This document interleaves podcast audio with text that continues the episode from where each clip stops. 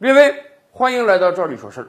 今年虽然奥运会不办了，但是呢，奥运奖牌榜的第一名和第二名跟新冠疫情确诊榜的第一名、第二名一样，分别也是美国和俄罗斯。哎呀，俄罗斯真的是像他在奥运会上的表现一样，每每的都是后来居上。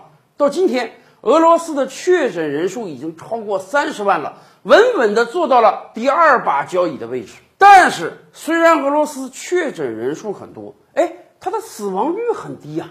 到本节目录制的今天，俄罗斯的死亡人数还没到三千人，死亡率还不到百分之一呢。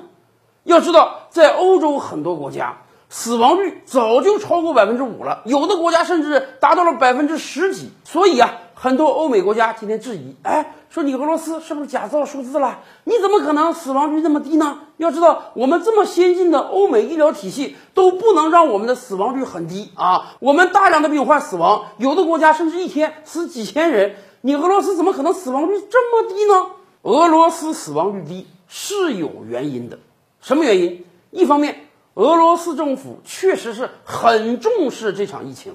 咱们这么讲吧，一开始疫情是在我国爆发的时候，俄罗斯认为啊，哎呀，危险可能来自我国，害怕我国有大量的人到俄罗斯旅游、工作、经商、求学，把病毒带过去，所以早早的俄罗斯就关闭了边境。但是千算万算没算到啊，病毒没有从我国蔓延过去，病毒大量的从欧洲蔓延过去了。没办法，俄罗斯的主体部分毕竟还是在欧洲。欧洲疫情起来之后，有上百万俄罗斯人从欧洲回到俄罗斯，这些人中有相当一部分已经携带了病毒，所以俄罗斯没防堵住欧洲。但是俄罗斯明白这场病毒有多严重，因此从一开始，俄罗斯政府就非常重视这个病毒。怎么叫重视？应测尽测呀！今天俄罗斯虽然确诊人数很多，超过了三十万，但不要忘了，这是因为俄罗斯大面积的检测。相比于很多国家，俄罗斯做的已经是非常不错了。在其他很多国家，你非得有病症，很严重的病症了，我才给你检测。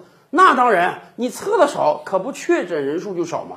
俄罗斯不是这样啊，俄罗斯几乎是应测尽测，大面积检测的。我们知道啊，新冠疫情这个病毒是拖不得的，轻症有可能拖成重症，重症有可能拖成死亡。而俄罗斯现在在一开始就大量检测，所以虽然确诊人数多，但是大量是轻症，大量是可以自愈的，因此死亡人数会低。还有一个原因就是俄罗斯家底儿啊，好歹还是挺厚实的。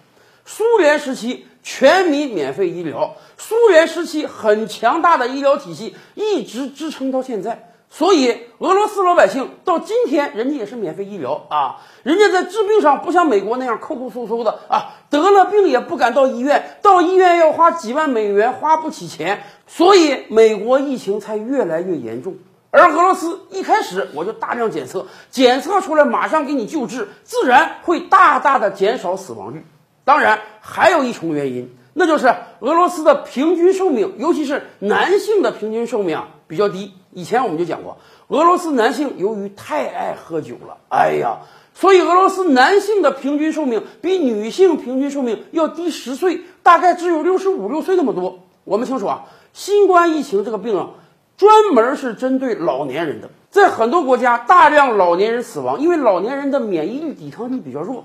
尤其是欧美国家，有大量七八十岁的老年人，一旦被这个病毒感染，很快就死去了。而俄罗斯，俄罗斯男性的平均寿命才六十五六岁呀，所以大量患病的人，那都是年轻人或者中年人，这些人的免疫力和抵抗力还是很好的，因此俄罗斯的死亡率是非常低的。换句话讲，俄罗斯虽然现在短暂的啊登上了亚军的宝座。